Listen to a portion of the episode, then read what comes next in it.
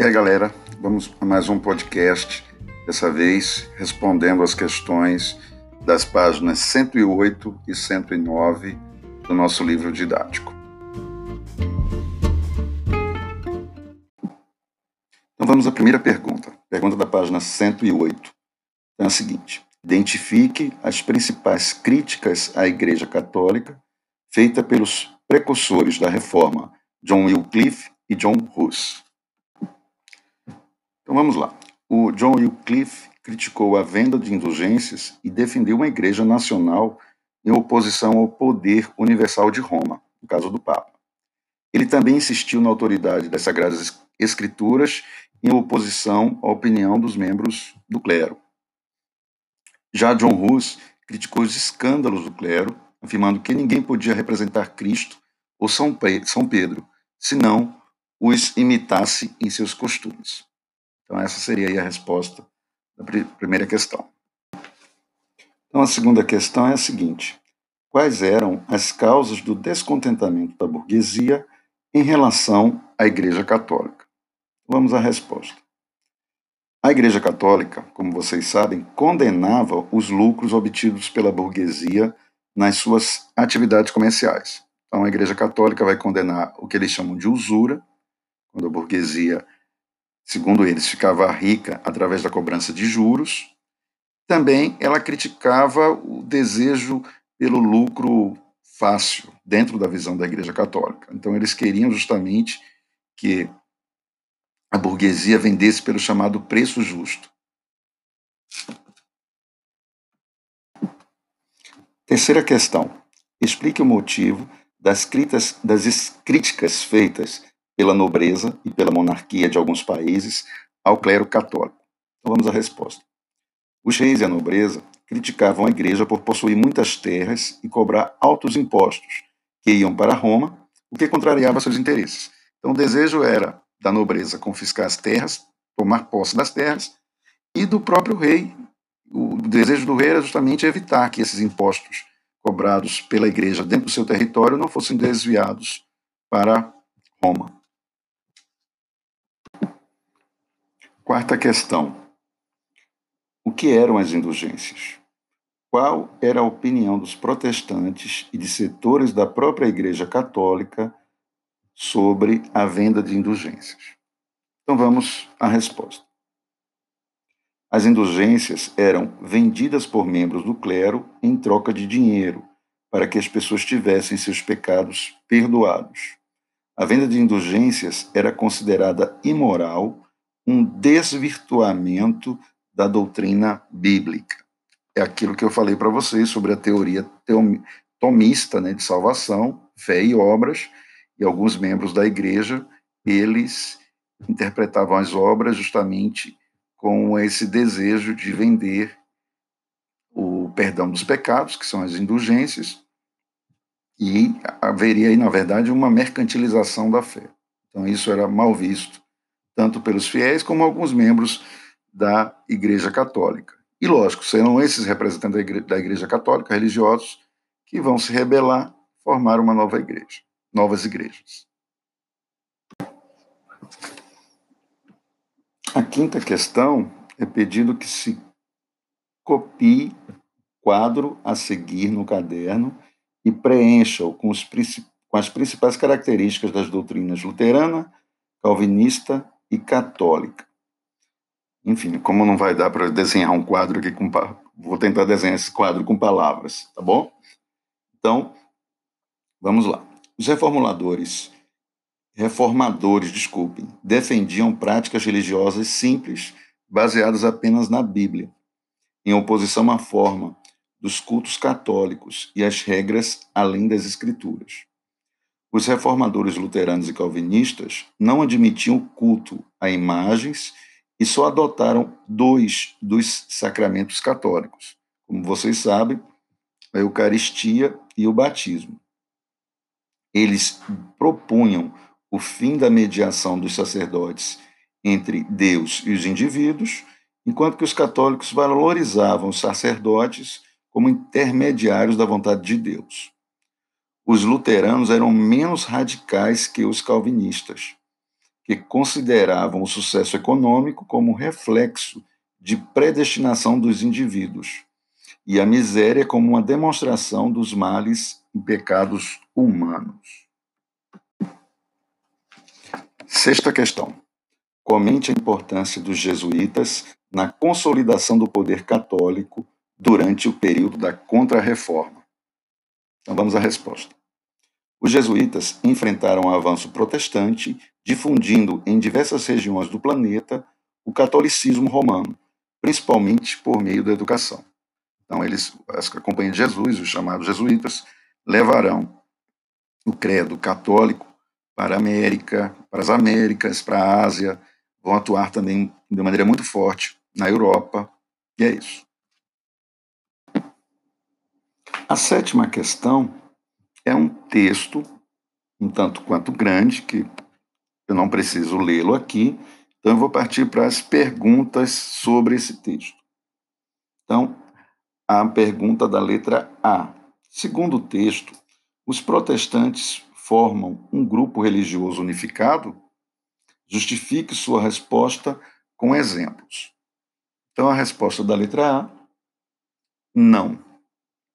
Existem diversas vertentes protestantes, como os luteranos, os anglicanos, os puritanos, os presbiterianos. A letra B, a pergunta B. Quais as causas comuns associadas à reforma protestante? De acordo com o autor, existe também uma causa religiosa relacionada a ela? Então vamos à resposta da letra B. A mais enfatizada é a corrupção moral de parte do clero católico. Existe também a recorrência ao fator religioso, atrelada à preocupação com a salvação, tomando a fé e as escrituras em lugar das coisas religiosas, como água benta, imagens de santos, etc. Esse coisas religiosas, no caso coisas, está entre aspas. E a questão C identifique as transformações que ocorrem na fé cristã a partir da reforma religiosa. Então vamos à resposta. Com a reforma é quebrada a unicidade católica do Ocidente em várias igrejas cristãs, bem como há mudanças na própria Igreja Católica. As guerras de religião, com seus interesses políticos e sociais, tumultuaram o quadro europeu nos séculos XVI e XVII.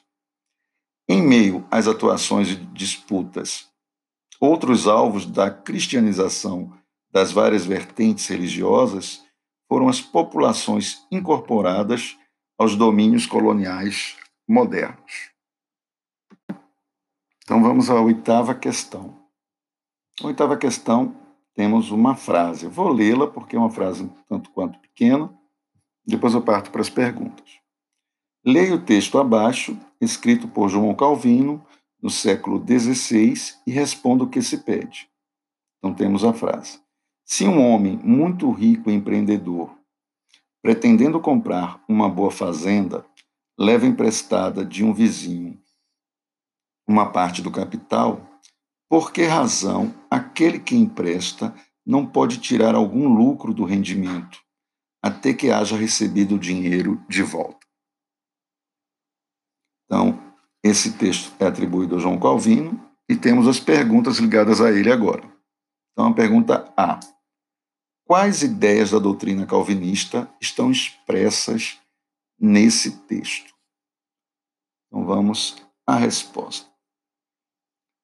A resposta da é a seguinte: a defesa do empréstimo do dinheiro com a cobrança de juros, que resultaria em lucro para aquele que emprestava a quantia para outra pessoa.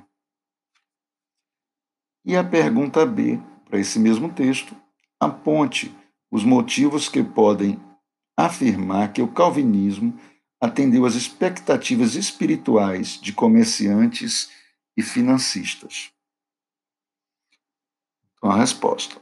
Ao defender a cobrança de juros sobre a quantia emprestada, Calvino ia ao encontro dos interesses dos comerciantes e financistas, que antes esbarravam na condenação do lucro e dos juros pela Igreja Católica. A nona questão é pedido que vocês analisem uma imagem, uma gravura, no caso. Então, eu vou passar aqui as perguntas e respostas, são três perguntas, sobre essa gravura. Na gravura, vemos uma balança formada por dois pratos. Em um dos pratos está um crucifixo, a chave de São Pedro, um livro que não é a Bíblia e um monge. No outro prato está somente a Bíblia. De um lado da sala estão vários clérigos, incluindo altas autoridades da Igreja Católica. Do outro lado, há um grupo de reformadores. Ambos os grupos assistem à pesagem na balança. Observem a imagem, leia a legenda e depois responda às questões. Então, na legenda, nós temos: esta gravura é uma propaganda protestante na qual a Bíblia e os símbolos católicos são postos na balança. Data e autor desconhecidos, no caso da gravura. Então, a letra A. A balança se inclina em favor de que lado? Vamos à resposta. Resposta da A para o lado da Bíblia, que simboliza o lado protestante. Pergunta B. Além dos símbolos do catolicismo, o que mais está ao lado esquerdo da balança? Um, a resposta do B, um diabinho que aparece pendurado no prato da balança tentando reverter o desequilíbrio entre os dois lados. A atitude do diabinho é similar à dos clérigos. E a pergunta C, na sua opinião, qual é o significado desta imagem? Então aí é uma resposta pessoal, né? mas aí eu vou, eu vou falar aqui, dar uma resposta genérica para que vocês possam se basear na, na de vocês, enfim, ver se vocês conseguiram ter uma opinião parecida.